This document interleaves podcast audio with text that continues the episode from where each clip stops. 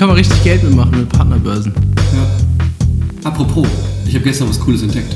In der Partnerbörse? Nein, ich bin verheiratet. Ich habe gestern entdeckt, ähm, kennst du die, die Hörspielserie Die Fünf Geschwister? Ja. Kennst du das? Das hast du nicht jetzt entdeckt. Doch! Ich wusste nicht, dass es das gibt. Alter, ich würde sagen, mindestens die Hälfte unserer Hörer ist damit aufgewachsen. Nämlich Ja, alle, ich die nicht. Ja, alle. Alle, die drei Fragezeichen nicht hören durften, genau. ich durfte drei Fragezeichen hören, jetzt hör mal auf. Ich kannte die alle auswendig. Ich habe mir gestern die erste Box bestellt. Die ersten fünf die fünf Folgen. Geschwister eher wie die fünf Freunde übrigens. Ich habe mir die ersten fünf, äh, die ersten fünf Folgen gestern bestellt. Äh, Gab es in der Box. Die müssten morgen kommen. Erklär uns mal, mach mal den Erklärbär und erklär uns, was die fünf Geschwister sind. Die fünf Geschwister sind eine, also es gab einen Pastor in den 70ern, 80ern, Ja, wahrscheinlich. der äh, wollte für seine Kinder christlich, also so Jugendbuchliteratur haben, also Jugendbücher, so im Stil von TKG, drei Fragezeichen, was auch immer, aber im christlichen Background. Hat gesagt, okay, gibt es nicht. Da sollen sich Leute bekehren. Das war im Grunde So. der Punkt. Und er hat, äh, es gibt es nicht, also, was macht man? Mache ich es halt selber. Hat er angefangen, so Jugendbücher zu schreiben, über so fünf Geschwister, das sind glaube ich auch Pastorenkinder in, dem, in der Story, über so fünf Geschwister, die halt so typische Jugendbuch, Gespenster, Schloss, Abenteuer erleben. So. Und das hat wohl, ich habe es noch nie gehört, aber ich bin hammer gespannt. Morgen kommt die Das Box. ist äh, voll der Hype unter, unter jungen Christen gewesen in meiner Echt? Zeit. Ja, natürlich. Alter. ich habe sowas Und nie gekriegt. Ich bin Uli, behütet aufgewachsen. die Uli-Bücher. Kenne ich auch nicht. Ah. Was sind die Uli-Bücher? Mir ist auch so ein, das ist halt so ein, das ist so ein ähm, Detektiv quasi, der mit Geil. seinen Freunden. Ja, da gibt es eine richtig krasse Folge. Uli und die Todesbrücke, alter Schwede. Nicht spoilern. Die ist heftig. Nö, ich sag nur, dass die heftig ist. Das soll nicht gespoilert. Haha, Uli und die Tour. Junge, da, gibt's, da geht's richtig ab. Das Geheimnis von Falkensee. Junge, du kennst alles nicht. Nein, ich habe TKG. Also bei uns war es früher so, mein bester Freund und ich, wir haben, wenn wir dann äh, Übernachtungsparty hatten und so, dann haben wir nachmittags drei Fragezeichen gehört, weil die tendenziell ein bisschen gruseliger waren. Die waren nicht so gut zum Einschlafen nachher, so seltsamer Wecker und so, da willst du nicht zu einschlafen. Und dann. Der seltsame Wecker? Das ist doch nicht gruselig. Alter, hör auf mit diesem. Ich krieg, ich krieg jetzt noch. Ich kann die Ah. Hör auf! Hör auf! Enttäuschend echt, Alter. Ich weiß. Ähm, Ich bin auch schon mal angefragt worden für so eine Live-Show von Und, ab, und abends zum Einschlafen haben wir dann TKKG gehört, weil die waren nicht so gruselig. Da waren es immer so Fälscherbanden oder Hundeentführer oder sowas. Das konnte man abends hören. Aber TKKG abends, drei Fragezeichen nachmittags. Das war so die Regelung. Aber heute geht's ja gar Als ich, nicht. als heute- ich, ja? als ich ähm, so 15, 16 war, da kamen so Bücher raus im Franke Verlag. Das waren so Übersetzungen von Dean, Dee Henderson, glaube ich. Hieß, hieß ähm, ich weiß gar nicht, ist Dean weiblich oder männlicher Vorname?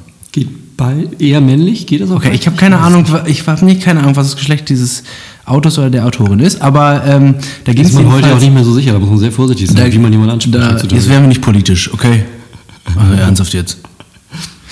Ähm, jetzt hast du mir den Faden aus, dem Hand, aus der Hand genommen.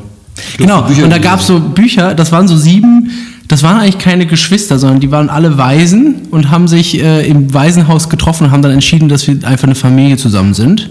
Ähm, also, dass sie sich als Geschwister sehen und so. Und das waren immer so. ich habe die alle gelesen, die voll weggesuchtet. Und mir ist dann irgendwie erst im sechsten Buch aufgefallen, dass im Grunde die Geschichte immer gleich ist. Die Geschichte ist immer, einer von denen ist die Hauptperson, der hat irgend, oder der oder die hat irgendeinen krassen Job wie Rettungsassistent, äh, Cool. äh, Poliz also Polizistin im Spe Spezialeinsatzkommando und so Sachen. Und die sind immer keine Christen. Im, Im ersten Buch kriegt die jüngste von denen Krebs und bekehrt sich und versucht mit denen übers, Ges- über den Glauben ins Gespräch. Aber die sind alle keine Christen. Und dann ist es immer so, es ist immer das Gleiche. Die haben irgendeinen krassen Job, irgendwas, was man sich als Kind vor Raumfahrer oder ich glaube Raumfahrer gibt es nicht dabei, aber so krasse Sachen. Und dann ähm, der direkte Partner oder die direkte Partnerin, immer gegen, gegenteiliges Geschlecht, ähm, ist Christ. Oh. Und dann ist es immer das Gleiche. Die verlieben sich, aber es geht irgendwie nicht, weil der eine ist kein Christ und der Nee. andere ist Christ und so. Und am Ende auf den letzten zehn Seiten bekehrt sich diese, diese Hauptperson. Und so wird nach und nach, Buch für Buch, jeder von denen Christ. Hammergut. Und die Geschichte ist halt immer gleich, ist immer so. Irgendwas krasses passiert, der muss in seinem Job irgendwie voll aufgehen, dann entwickelt sich noch so eine Liebesgeschichte. Und dann habe ich gecheckt, ah, ich kann im Grunde sagen, was da, also anhand des Klappentextes könnte ich die Geschichte erzählen, bevor ich das Buch gelesen habe. Da bist du ja schon fast im Thema drin, ne? weil Mhm. heute geht es ja um die Gemeinde und Evangelisation. Also, Wie kommen Menschen mit dem christlichen Glauben in Kontakt, damit sie eine Entscheidung treffen können? Ich habe Ihnen eine richtige, richtige Überleitung gebracht. Beziehungsweise für unsere kalvinistischen Freunde, damit klar wird, dass sie eh schon gerettet waren. Moin, unser einer kalvinistischer Hörer. Also, heute geht es um Gemeinde und Evangelisation. Soll ich mal vorlesen? Schreib, schreibt uns ruhig auf Twitter, wenn ihr glaubt, dass wir vom Glauben abgefallen sind, weil wir uns über Calvinismus lustig machen. Ist ein. Ja. Ist das, das ist der sechste Point of Calvinism, ne? wenn du dich lustig machst, bist du raus. Ja, die sind ja nicht dafür bekannt, besonders humorvoll zu sein. Schickt uns ein, schickt uns, wenn ihr uns Euren schon. besten Calvinistenwitz. ja. schickt uns euren besten Calvinistenwitz. Wir werden die nächste Mal vorlesen, wenn ihr welche schickt. Ja, Los geht's. eine sehr ruhige Folge dann. Gunnar, erzähl mal. Soll ich vorlesen? Okay. Also, sechster Artikel, Gemeinde und Evangelisation. Wir bekräftigen, dass Jesus Christus seine erlöste Gemeinde in die Welt sendet, wie der Vater ihn gesandt hat. Das erfordert, dass wir ebenso tief und aufopfernd die Welt durchdringen. Wir müssen aus unseren kirchlichen Ghettos ausbrechen und in eine nichtchristliche Gesellschaft eindringen. Bei der Sendung der Gemeinde zum hingebungsvollen Dienst steht Evangelisation an erster Stelle. Die Evangelisation der Welt verlangt, dass die ganze Gemeinde der ganzen Welt das ganze Evangelium bringt. Die Gemeinde bildet die Mitte des weltumfassenden Planes Gottes und ist sein auserwähltes Werkzeug zur Verbreitung des Evangeliums. Eine Gemeinde, die das Kreuz predigt, muss selber durch das Kreuz geprägt sein.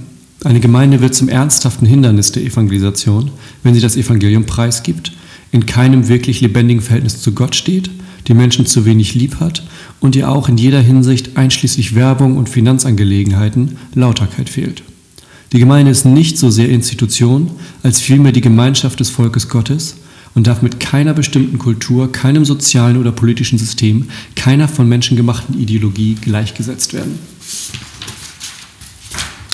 Ist schon wieder einiges drin, ne? Da, das ist wie immer dicht. Es ist Atm atmosphärisch eine dicht. dichte Angelegenheit. Das ist eine atmosphärisch dichte äh, Sache hier. Ja. auf jeden Fall. Du hast mir die Tage von so einem Artikel erzählt. Der Die jetzt Tage. gestern, glaube ich, ne? Gestern hast du mir von so einem Artikel erzählt, den haben wir auch unten verlinkt, wo es um sozusagen eine Vorfrage des Ganzen geht. Also das, hier geht es ja um Mission. Also es geht ja, Ja. in einem Satz zusammengefasst, es geht um die Frage, wie kann eine Gemeinde missionarisch sein? Ja. Also ne, wir hatten ja über alles Mögliche gesprochen. Es gibt Missionare, die machen es beruflich, es gibt dies, das, jenes, aber wie kann eine ganze Gemeinde missionarisch sein? Ja. Und die Vorfrage dazu sozusagen ist ja, oder die Hintergrundfrage ist, was ist denn die Motivation dahinter? Ja. Willst du uns mal sagen, was so in dem Artikel da so die, Ja. die Idee war? Ähm, genau, wir haben uns gestern ein bisschen unterhalten, was könnten wir hier als Aufhänger benutzen für diese Folge. Ähm, und ich glaube, das passt ganz gut, dass Rolf Krüger, ehemaliger äh, Chefredakteur von Jesus.de, jetzt glaube ich so freier Journalist, als freier Journalist unterwegs ist, einen ähm, Artikel geschrieben hat mit dem Titel der Elefant im christlichen Raum, glaube ich, ist der Titel. Ähm, und da ähm, reagiert er ein bisschen auf das äh, Missionsmanifest, das Johannes Hartl und die ganzen, so ein paar von seinen katholischen Kollegen auf der letzten Mehrkonferenz veröffentlicht haben. Und ähm, er geht quasi auf den Missionsbegriff ein, der dahinter steht. Und vor allem auf den Punkt, dass ähm, direkt im Nachhinein Leo Bigger von, von ICF Zürich, Gründer der ICF-Bewegung, danach erzählt hat, ähm, von seiner ersten Bekehrung, so von dem ersten, der ersten Person, die er in so ein Übergabegebet geleitet hat oder wie man das auch immer definieren will. Und ähm, in diesem Punkt eben die Frage nach ähm, ewiger Verdammnis eine zentrale Rolle gespielt hat. So, also die Angst davor, zurückgelassen zu werden und dann in, in den ewigen Flammen der Hölle zu schmoren, ähm, war die Hauptmotivation für diese Person dann, ähm, zum, ich habe tatsächlich zugegebenermaßen die Mehrkonferenz nicht gesehen. Ich habe auch das Missionsmanifest nicht gelesen ähm, und auch den Vortrag nicht gehört. Aber in Rolf Krügers Darstellung ähm, dieser Predigt war Angst die primäre Motivation für diese Person, sich zu bekehren. Und Leo Beger hat das als eine Möglichkeit dargestellt, Leute zu Jesus zu führen, ähm, wie auch immer man das definiert. Und Rolf Krüger in seinem Artikel Der Elefant im christlichen Raum kritisiert das stark, weil er sagt, für die meisten von uns, auch Evangelikalen, ist das heute undenkbar, so zu missionieren, mit Angst, Angst. vor den vor dem, vor dem Höllenfeuer oder so. Wir haben ja schon mal auch hier im, im ähm, Podcast, auch in der Lausanne-Reihe jetzt über den doppelten Ausgang geredet. Ähm, ich fand nur diesen Artikel tatsächlich gar nicht uninteressant, weil er natürlich auch von vielen ganz besonders sehr konservativen Bloggern dann aufgegriffen wurde als weiterer Beweis dafür, dass es einen Riss unter den Evangelikalen gibt und so weiter und so fort. Eine Theorie, der ich nicht so anhänge.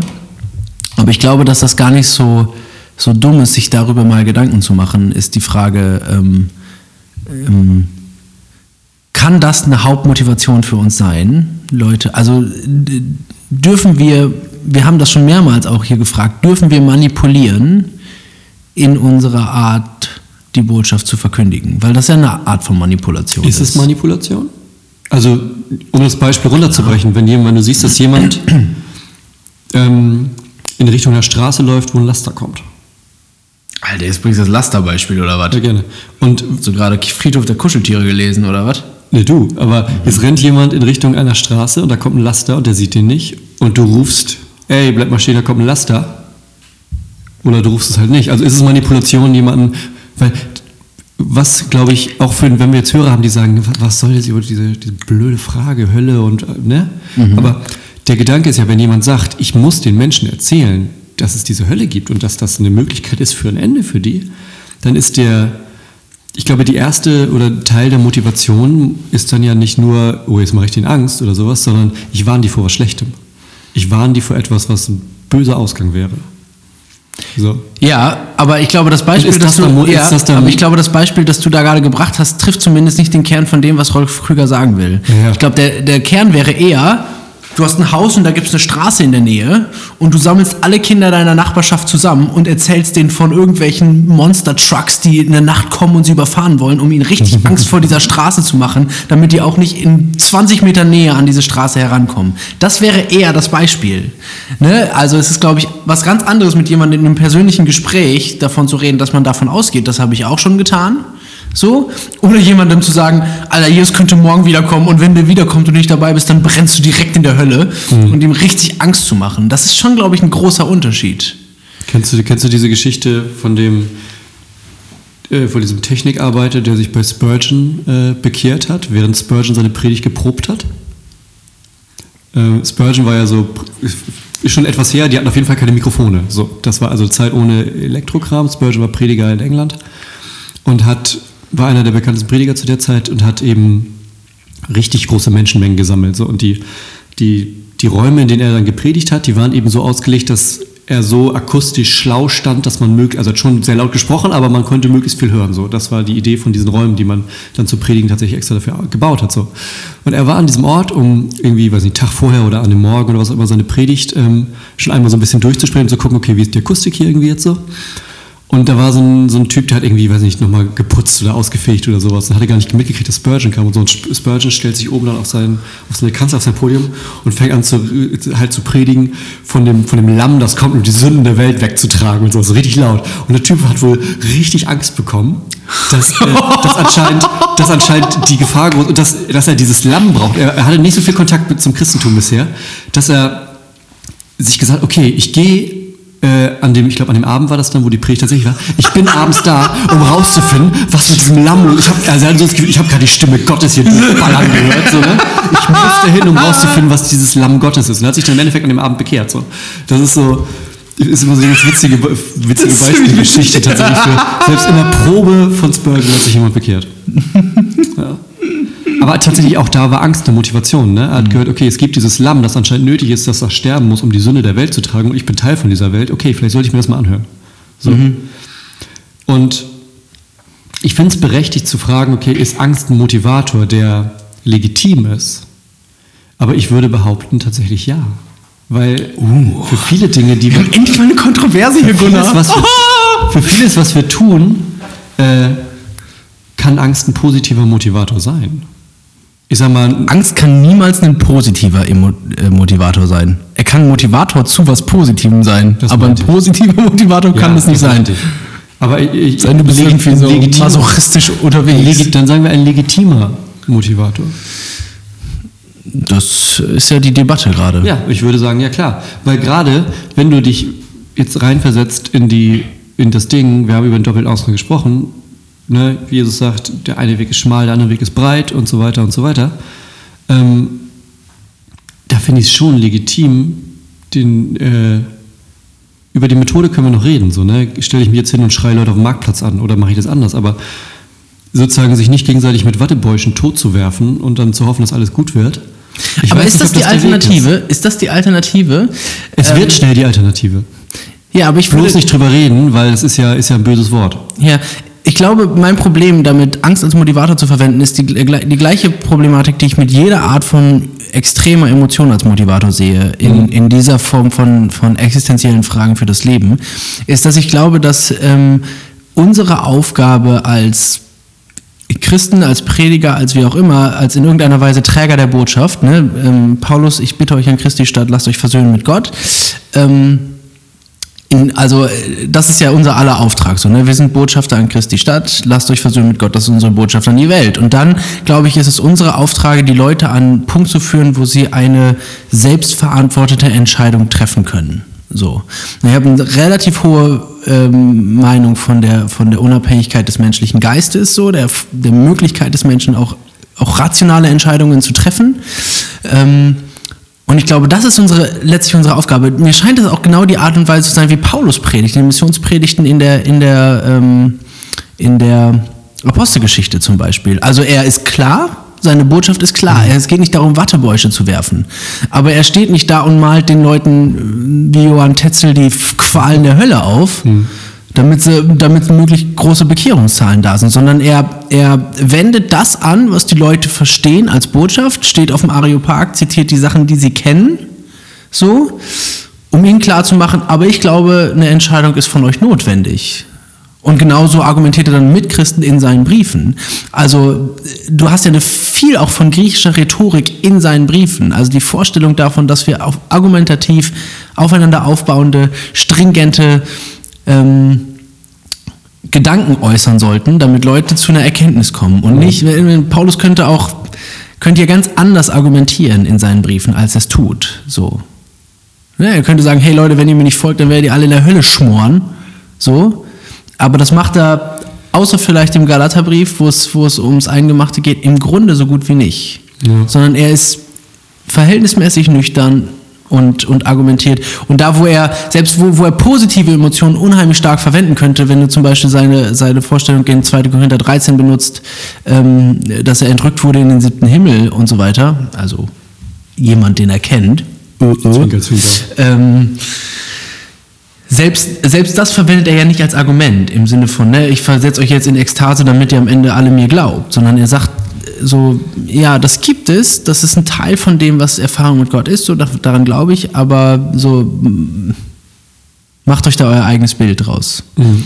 So, und deswegen glaube ich, also ich würde, würde genauso skeptisch sein, wenn jemand, jemand jemanden so mit Angst als alleinigen Motivator in extremer Form verwendet, genauso wie ich jemanden, also ich bin genauso skeptisch bei diesen ganzen komischen ähm, Veranstaltungen, wo alle Leute lachend umkippen und dann eine Entscheidung treffen. Weil das mag eine positivere Emotion als Angst sein, aber das ist genau so eine, so eine, so eine Ausschaltung unseres Verstandes, unserer Unabhängigkeit auch als Mensch. Lass doch mal gucken, wie wir das mit unserem Gemeinde- und Evangelisationsthema zusammenkriegen.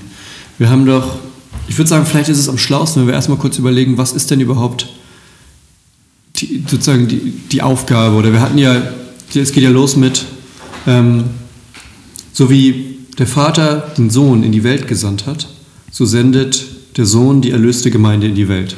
Dass wir vielleicht erstmal kurz darüber reden, was bedeutet es, in die Welt gesandt zu sein, um daraus dann zu gucken, was kann denn unsere Aufgabe sein. Und vielleicht kommen wir dann am Ende ja zu einem Schluss, wo drin steht, gibt es eine Art, die richtig ist und eine Art, die falsch ist? Oder ist das situationsabhängig oder was auch immer? Lass doch erstmal überlegen, was überhaupt so eine Sendung für die Gemeinde bedeutet. Weil da gibt es ja so ein, zwei Stellen, ist es das gleich wie eine Fernsehsendung zum Beispiel, könnte man jetzt überlegen? Könnte man fragen. Ne? Reicht Briefmarke nicht? drauf und losschicken? Ist es Reicht das? Ja. Ähm, es gibt ja so ein, zwei Stellen in den Evangelien, wo Jesus seine Jünger losschickt. Und das ist ja, das ist ja sozusagen so, eine, so, ein, so ein Vorblick darauf. Ne? Also ihr habt das in Matthäus 10, in Lukas 10, da gibt es beides mal so Szenen, wo Jesus seine Jünger eben sagt, er gibt er den Auftrag mit, schickt die los und sagt, okay, jetzt geht mal in die Welt raus und macht mal das und das. So. Und er ist da eigentlich äh, relativ knapp mit seinem Auftrag, wenn man so will. Ne? Er sagt, äh, jetzt, ich bin jetzt bei Matthäus 10, sagt er, okay, geht, äh, geht zu den Menschen aus dem Volk Israel, die sind wie Schafe, die ohne Hirten verloren umherirren und bringt ihnen die Botschaft, Gottes himmlisches Reich ist nahe. Heilt Kranke, weckt Tote auf, macht Aussätzige gesund, treibt Dämonen aus. Tut alles, ohne etwas dafür zu verlangen, denn ihr habt auch die Kraft dazu, ohne Gegenleistung bekommen. Nehmt kein Geld mit auf die Reise, weder Goldstücke noch Silber und dann und so weiter. Ne? Keine Tasche, kein zweites Hemd, keine Schuhe und so weiter und so weiter. Also er gibt den, den Auftrag und sagt, zieht in die Welt raus, verkündigt, Gottes Reich ist nahe und heilt Menschen und so weiter und so weiter. Das ist bei Lukas so ähnlich. Und dann gibt es ja noch so ein, zwei Szenen immer gegen Ende der Evangelien. Ne? Also Matthäus 28 hat, sagt der Auferstandene zu seinen Jüngern, ähm, mir ist gegeben alle Macht im Himmel und auf Erden. Geht hin, macht zu Jüngern alle Völker, tauft sie, lernen, all, halten alles, was ich euch befohlen habe. Sie, ich bin bei euch alle Tage bis ans Ende der Welt. Bei Markus mit anderen Worten aber eine ähnliche Sache. Im längeren Markus-Schluss, ob das kanonisch ist, ist eine andere Frage. Diskutieren wir mal wann anders. Ja.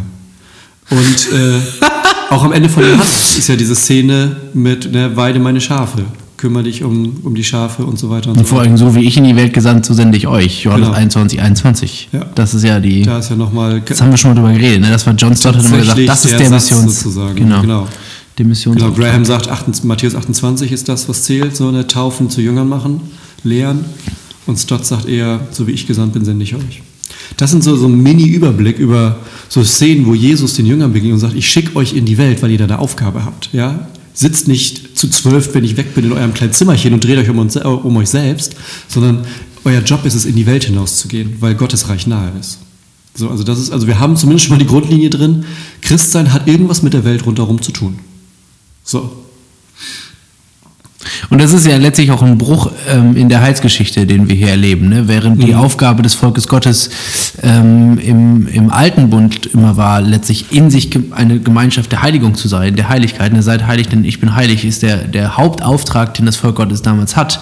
Du hast kein, so gut wie kein, kein Sendungsbefehl im Alten Testament. Du hast ähm, am Ende vom Jesaja-Buch hast du so eine Vorstellung, dass das Volk Gottes in alle Welt geht, um zu sammeln, aber normalerweise geht es, also meistens geht es darum, in sich geschlossen eine, eine Gemeinschaft zu sein, die die Heiligkeit Gottes repräsentiert, in ihrer Abgesondertheit. Ist ja super zu sehen in den Wüstenerzählungen. Ne? Die ziehen umher, in der Mitte ist das Zelt der Begegnung wo, wo Gott anwesend ist. Und rundherum hat das Volk seine Zelte aufgebaut. Und das ist es so, ausgerichtet auf die Mitte für sich. Man heiratet niemand aus einem anderen Volk, weil das bringt nur fremde Götter rein, dies, das, jenes, sondern man ist halt das besondere Volk. Genau. Und letztlich ist das auch übrigens dann genau, also bis heute im orthodoxen Judentum der Gedanke. Ne? Mhm. Wir als Gemeinschaft sind in erster Linie, ich habe letztes Mal, ich weiß nicht, ob das stimmt, das wurde mir mal erzählt. Ich weiß nicht, hast du, oder hast du mir das erzählt? Keine Ahnung.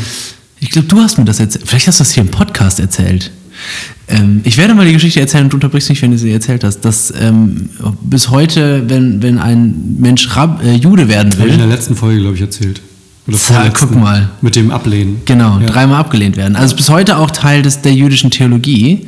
Ähm, alle, die sie nicht gehört haben, die letzte Folge, springt mal zurück. Ist Kann eine auch gute, die sein, ist eine gute Geschichte. Ähm, also der Teil der jüdisch-orthodoxen Theologie bis, bis heute ist letztlich die, die Fokussierung auf die Gemeinschaft an sich, während ja. ähm, im Christentum die Fokussierung eher die ist, nach außen zu wirken. So, ne? Also du hast, du hast die Wirkung, das Herausreichen nach außen. Wir sind gesendet in, also ne, wie, wie Jesus dann, ich glaube, das ist im, in der Markus-Stelle, wie Schafe unter die Wölfe gesendet. Mhm. So, ne? Also die Vorstellung schon, dass es, dass es da eine gewisse Opposition geben wird ähm, bei der Sendung dass nichts Unnormales ist, dass es diese Art von Opposition gibt, aber ähm, es falsch wäre, gerade entgegenwirken würde unserem Auftrag, den wir von Jesus haben, sich nur zu fokussieren auf die eigene, auf die eigene Gemeinde und Gemeinschaft. Genau. Und da gibt es ja nur verschiedene, ich sag mal, auch Modelle. Also wenn man dann, also wenn wir jetzt einen Schritt weiter springen zu Paulus, dann hat man ja sehr schnell diese so Aufteilung. Paulus hat ja sehr oft zum Beispiel dieses Körperbild. Ne? Die Gemeinde ist ein Leib, ist der Leib Christi, verschiedene Aufgaben, verschiedene Glieder, verschiedene Fähigkeiten und so weiter und so weiter. Und da taucht ja auch immer mal wieder äh, zum Beispiel dann so Formen auf, wo man denken könnte, okay, so manche von denen sind halt wahrscheinlich dann die, die Evangelisation machen. So, weißt du, wir sind alle die normalen Christen, aber wir haben dann so drei Leute, die können richtig gut über den Glauben sprechen. So, das sind die, die, die schicken wir vor, wenn es darum geht, mal jemandem zu erzählen, wer Jesus ist. So, ne?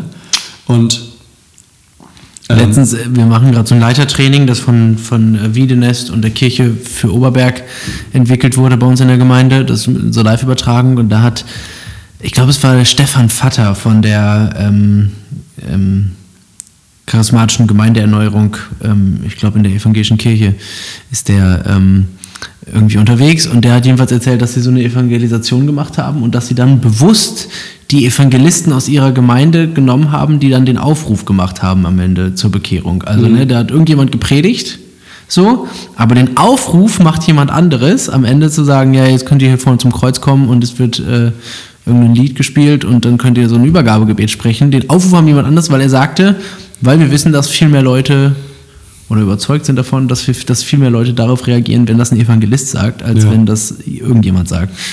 Also ich gebe, ich gebe diese Geschichte nur weiter. Ich Interessant, ja. bin da skeptisch, aber ich fand das irgendwie auch entspricht dem, was du gerade gesagt hast.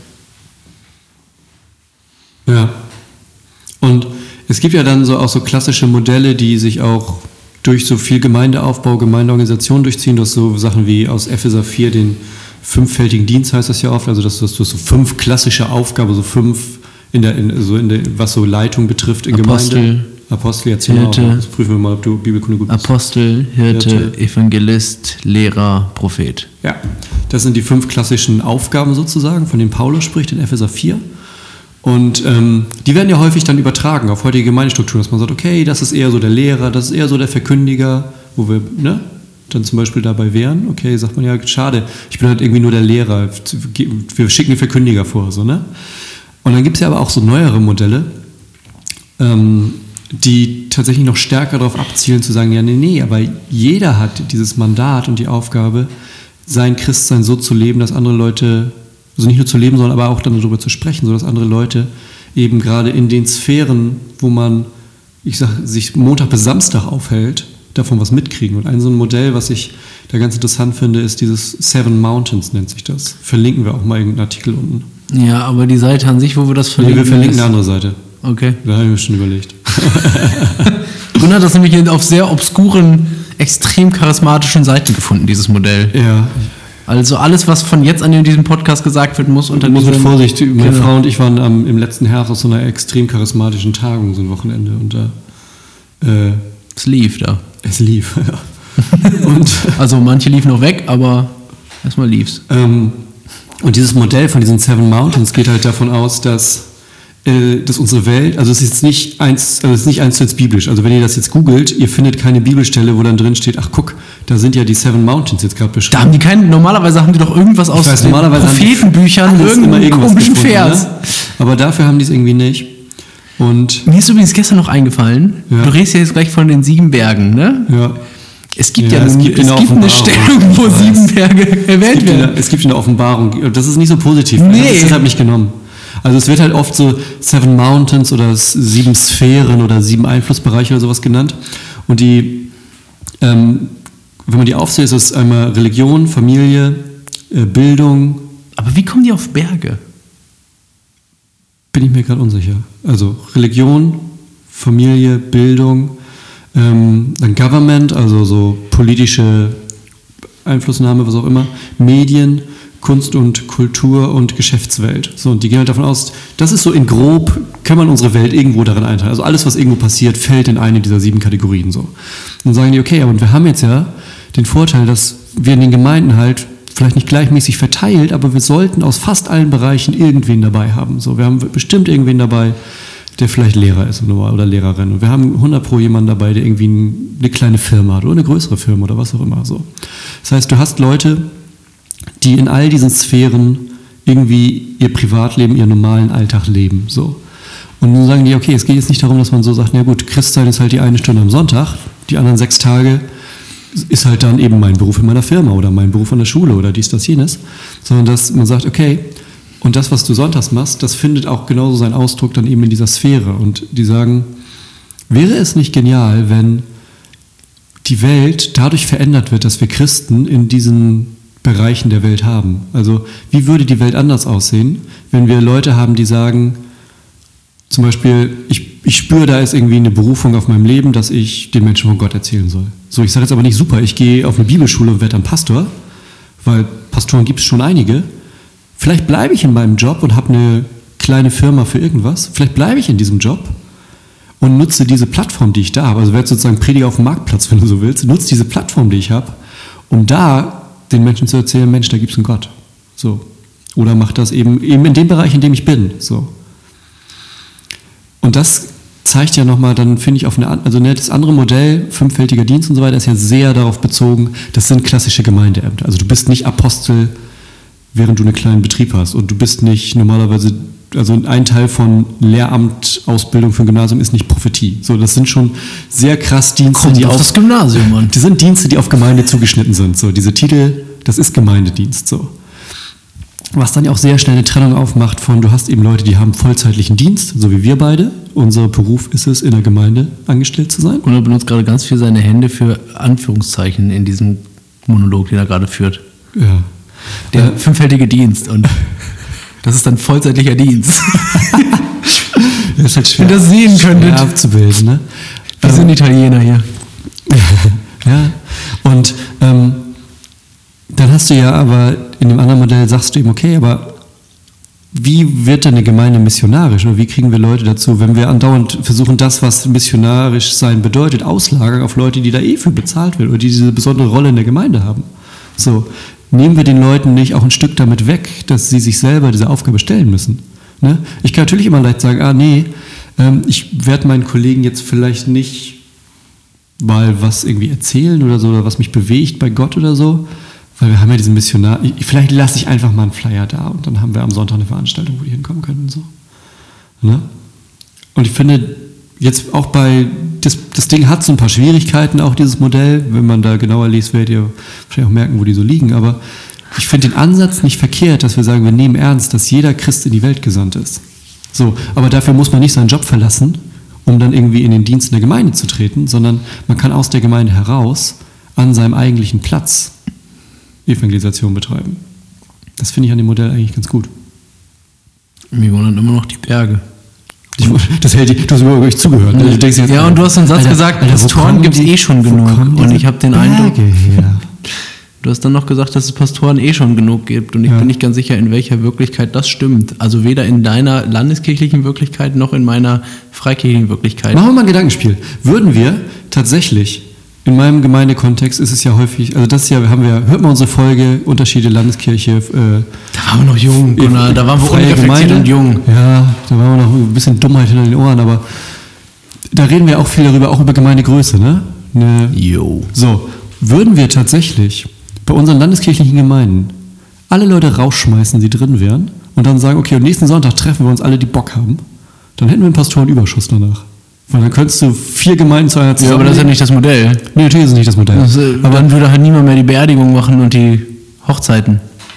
nee, aber ich sag mal, we- wenn du so willst, ich sag mal, du kriegst. Ich, ich fände es schöner, wenn du Leute hast, die dafür brennen und sagen, ich möchte von Gott Kann erzählen. ich schon verstehen. Wir müssen auch jetzt sagen, Nee, aber es unsere Hörer. Ja. Ich möchte von Gott erzählen an dem Ort, wo ich bin, wo ich Menschen erreiche, die. Sonntagmorgens da gar nicht sitzen. Markus, halt mal, halt mal den Mund Halt mal jetzt. den Mund jetzt ich rede mit den anderen Leuten. ja, also dass Menschen, ja auch dass, Menschen dafür, schon. dass Menschen dafür brennen und Menschen für Gott erreichen wollen, da wo sie eh schon sind und nicht darauf hoffen, dass die vielleicht mal Sonntag bei uns vorbeischauen. Ja, ja. Das, Das ist mir ist schon damit klar. gemeint. Das würde ich auch sagen, aber trotzdem glaube ich Jetzt nicht, kannst dass es genug, schlafen. ich glaube nicht, dass es genug Pastoren gibt. Okay. Und das Rätsel mit den Bergen lösen wir vielleicht noch. Ich werde das heute einfach nochmal nachlesen. Mach mal. Du hast mich jetzt ein bisschen überrumpelt mit diesem Modell. Ja, ne? Tut mir leid. Du bist, bist du doch eigentlich der charismatische von uns beiden. Ja, ich war aber nicht so. Aber nicht so. Nicht, nicht diese Art von charismatisch. ähm, ja, also ich glaube tatsächlich, ich weiß gar nicht, ob man da immer so ein Modell für braucht. So, ne, weil, also was mich immer, äh, also der fünffältige Dienst ist ja ein biblisches Modell. So, da geht es ja vor allem um Begabungen in Menschen, die da sind und die helfen der Gemeinde gesund zu bleiben. Ähm, äh, das, das würde ich gar nicht so sehr ablehnen, wobei ich auch da so ein sehr formalistisches Verständnis davon auch ähm, kritisch sehen würde. Also wenn jemand zu mir kommt und sagt, ich bin Evangelist und nichts anderes von, davon, von den Punkten, das finde ich immer, also da bin ich so ein bisschen, ähm, da bin ich sehr skeptisch, ist meine erste Reaktion. Ich würde immer, wenn die Leute mich fragen, was bist denn du vom fünffältigen Dienst, dann sage ich immer, ich bin hirtenhafter Lehrer mit apostolischen Tendenzen. So. Nur drei von fünf abgedeckt. Also ich glaube, da haben wir auch verschiedene Begabungen. Und dann, wenn ich so ein Modell höre, das ist ja auch sehr formalistisch. Es gibt diese sieben Sphären in der, in der Gesellschaft. Wir müssen es gibt tatsächlich die Diskussion, ob es die achte gibt, wenn man ein bisschen weiter liest. Da geht es um, um äh, Gesundheitswesen. Internet. Ach so. Nee, Gesundheitswesen. Und was mit Internet?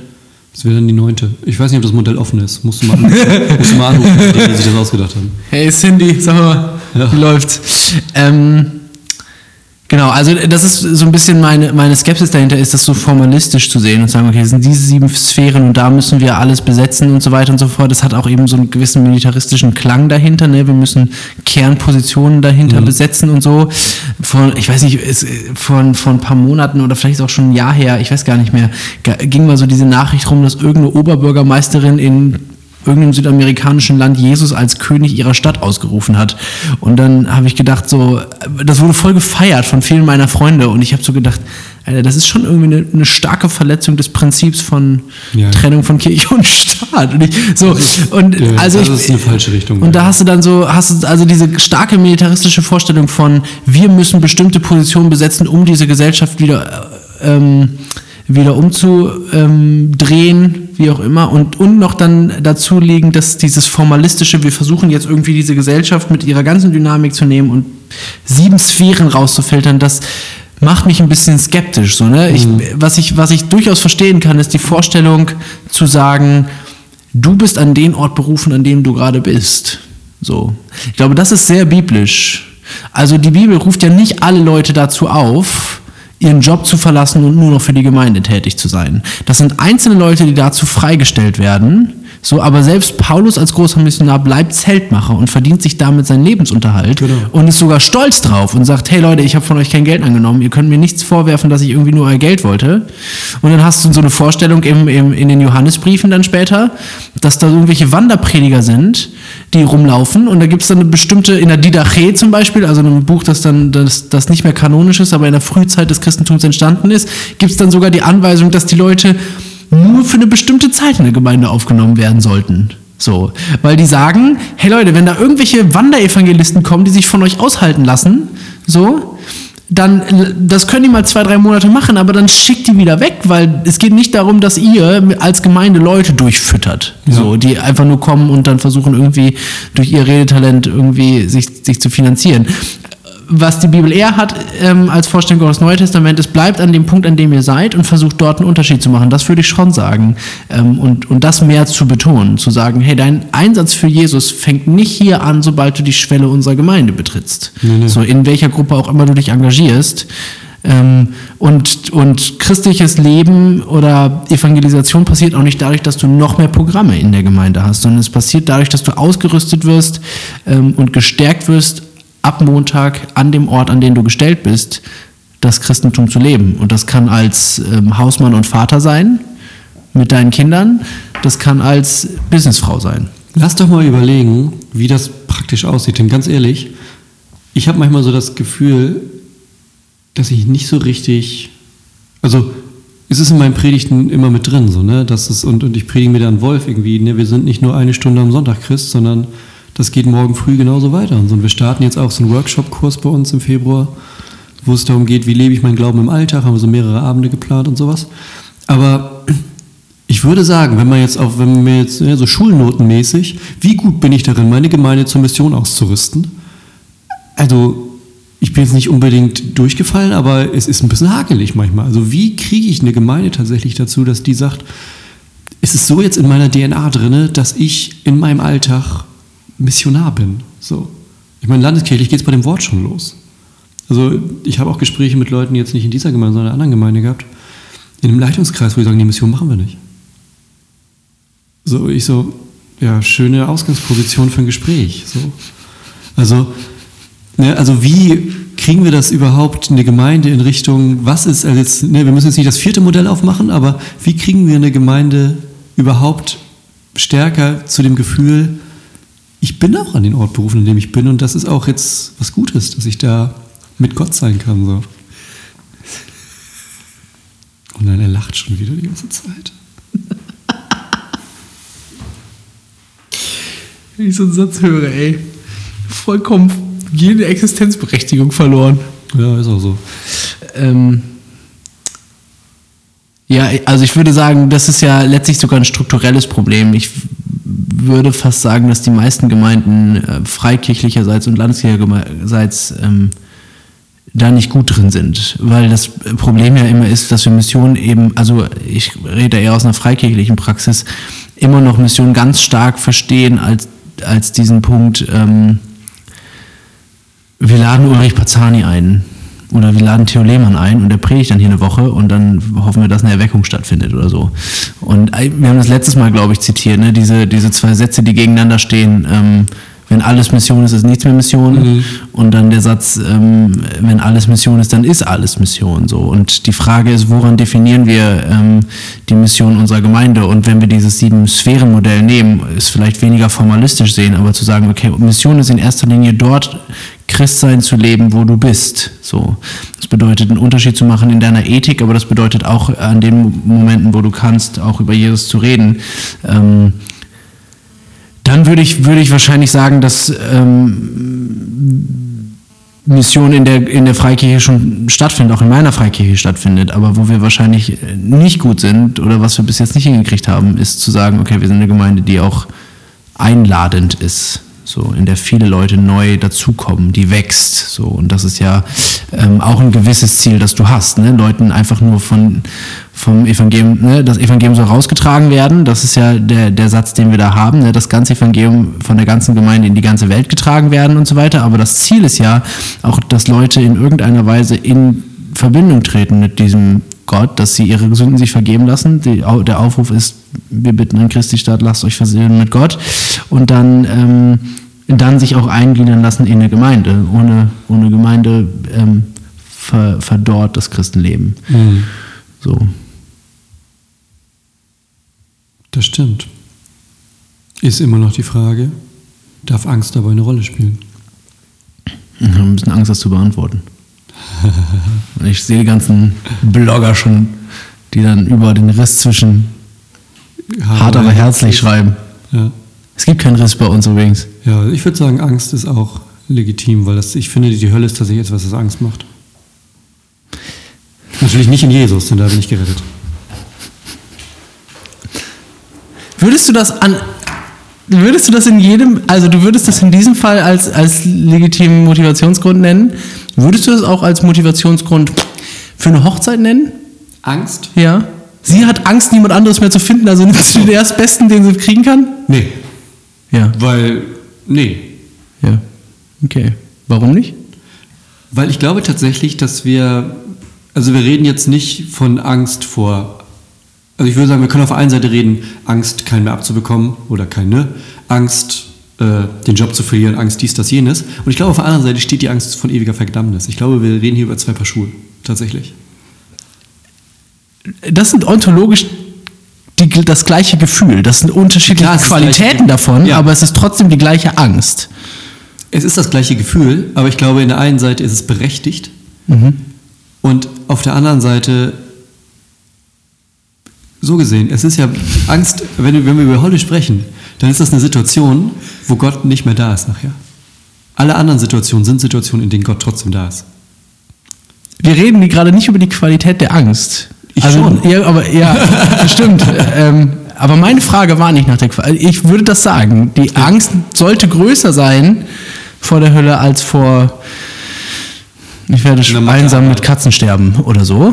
Sollte schon größer sein. Aber die Frage ist ja, darf Angst als Motivation gelten? Und du sagst, nur wenn sie richtig groß ist, darf sie als Motivation gelten oder was? Können wir vielleicht nochmal unterscheiden zwischen intrinsischer und extrinsischer Motivation. Jetzt kommt mein alter Pädagoge. Oh ja, jetzt kommt er raus. Intrinsische Motivation ist ja Motivation, die aus dir selber kommt. Mhm. Extrinsisch ist, wenn jemand dich von außen motiviert. Mhm. Also ist ja auch nochmal mhm. die Frage, motiviere ich dich, indem ich dir Angst mache vor der Hölle? Oder empfinde ich selber über mein eigenes Sündersein eine Angst, die mich dazu führt, die mich dazu motiviert, zu Gott zu kommen? Aber die Angst, von der ich gerade geredet habe, den Job zu verlieren, einsam zu sterben, das sind auch können intrinsische Ängste sein, mhm. die man hat.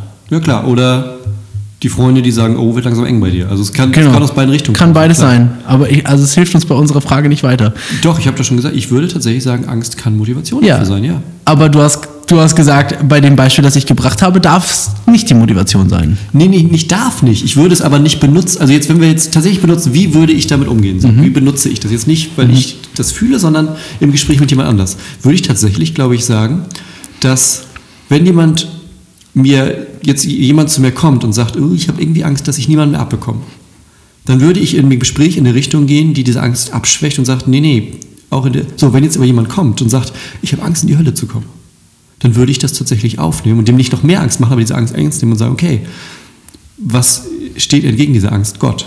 So, und die, das Einzige, um da rauszukommen, ist zu Gott zu kommen. Glaube glaub ich. Und warum würde, wäre das so? Weil die Hölle was anderes ist, als, als unverheiratet zu sein.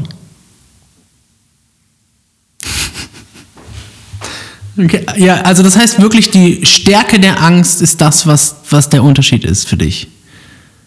Oder die Größe der Konsequenz. Eher die Größe der Konsequenz. Alle anderen Sachen kannst du durchleben als Christ. Hölle wird schwierig. Weil es ist faktisch nicht so, dass du da. Ja, fa faktisch kannst du das nicht durchleben Genau. als Christ. So. Also die Größe der Konsequenz macht, also je größer die Konsequenz, desto eher ist Angst Nicht je der Mut- größer, sondern tatsächlich, das sind zwei Schubladen. Angst ist nicht Gibt es, Motivator einen, in gibt es einen anderen. Punkt? Gibt es einen In- anderen In, Punkt? in Seelsorgefragen, die weltlich sind, was auch immer, geht es darum, Menschen von Angst zu befreien. Gibt es einen anderen Punkt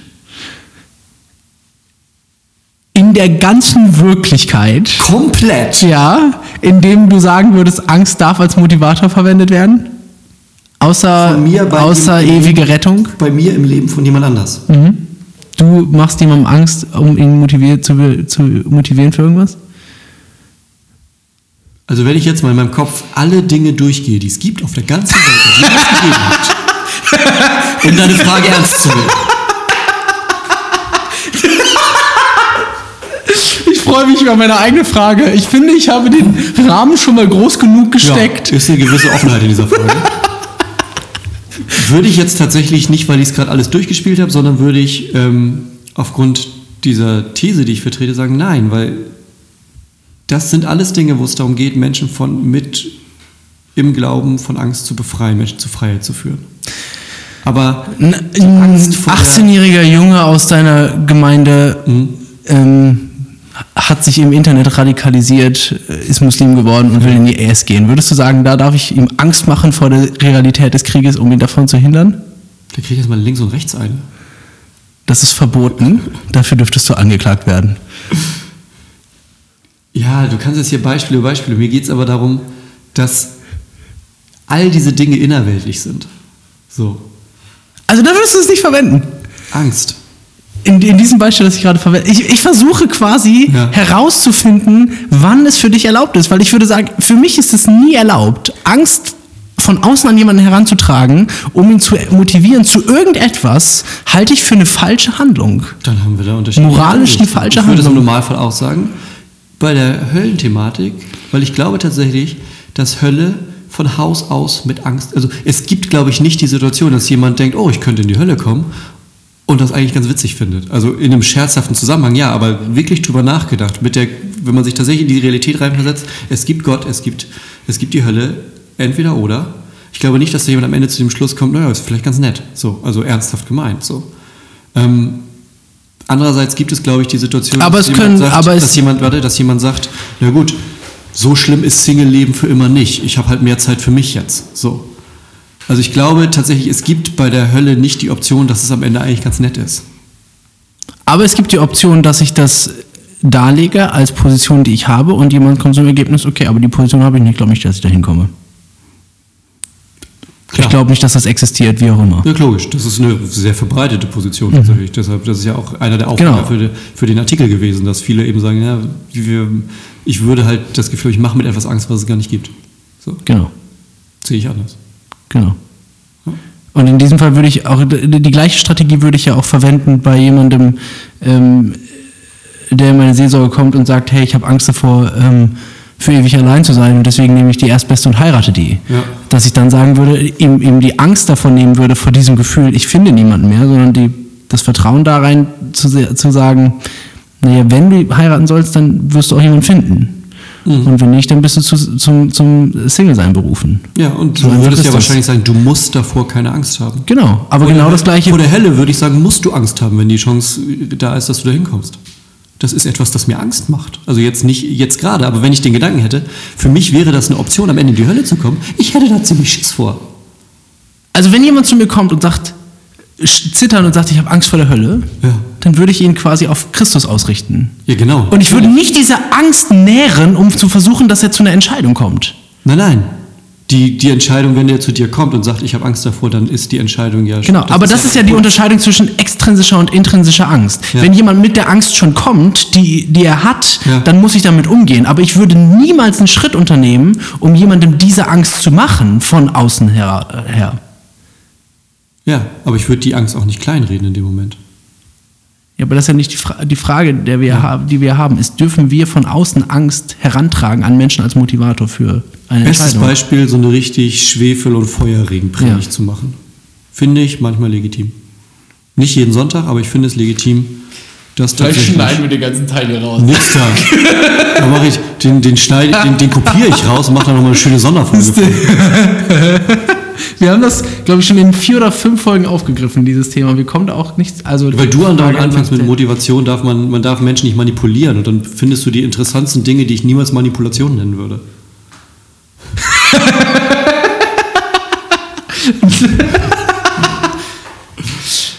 Wie seht ihr das? Ich bin, da, ich bin da nicht deiner Meinung. Aber Ja, das haben wir gemerkt, ja.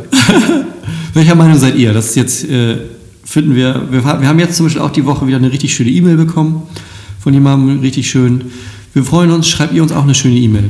Oder wenn ihr Fragen habt mal, die in irgendeine Richtung gehen, könnt ihr auch schreiben, gucken wir, dass wir die unterkriegen irgendwo. Habt Kontakt zu uns. Twitter, Facebook, E-Mail, steht alles unten drin. außer E-Mail ist- das immer nur ich, weil Gunnar raus ist. Aber Ich überlege, habt Kontakt zu mir mit ich über überlege, Twitter ich und überlege zu Facebook. Twitter zurückzukommen. ich habe inzwischen, ich habe inzwischen alles gekillt, was mit Social Media zu tun hat. Und, und ich bewundere überlege- dich dafür sehr. Ich überlege zu Twitter zurückzukommen, aber so richtig. Ich bewundere mach's- alle Menschen, die das Seit können. Ich August irgendwie mehr nie auf Twitter geschafft. gewesen. Seit August. Ich überlege es zu tun, aber ich weiß es nicht. Inzwischen bin ich an so einem Punkt angelangt, wo ich so denke, aber warum? Ich schicke dir ja immer die wichtigsten Screenshots. Ja. Also, wir freuen uns, von euch zu hören. Und macht gerne ähm, iTunes-Rezensionen. Gerne, gerne bei iTunes fünf Sterne. Ah, wir haben, Ihr müsst haben, nicht mal was schreiben. Wir freuen uns, wenn ihr was schreibt, aber fünf Sterne klicken reicht schon tatsächlich. Jo. Weil je höher die Dings ist, umso mehr Leute hören das hier. Teilt die Folge, die ist auf Facebook und Twitter und so. Teilt das einfach. Retweet und sowas. Wir freuen uns. Spread the news, guys Genau. and girls. Wir hören. Cheers.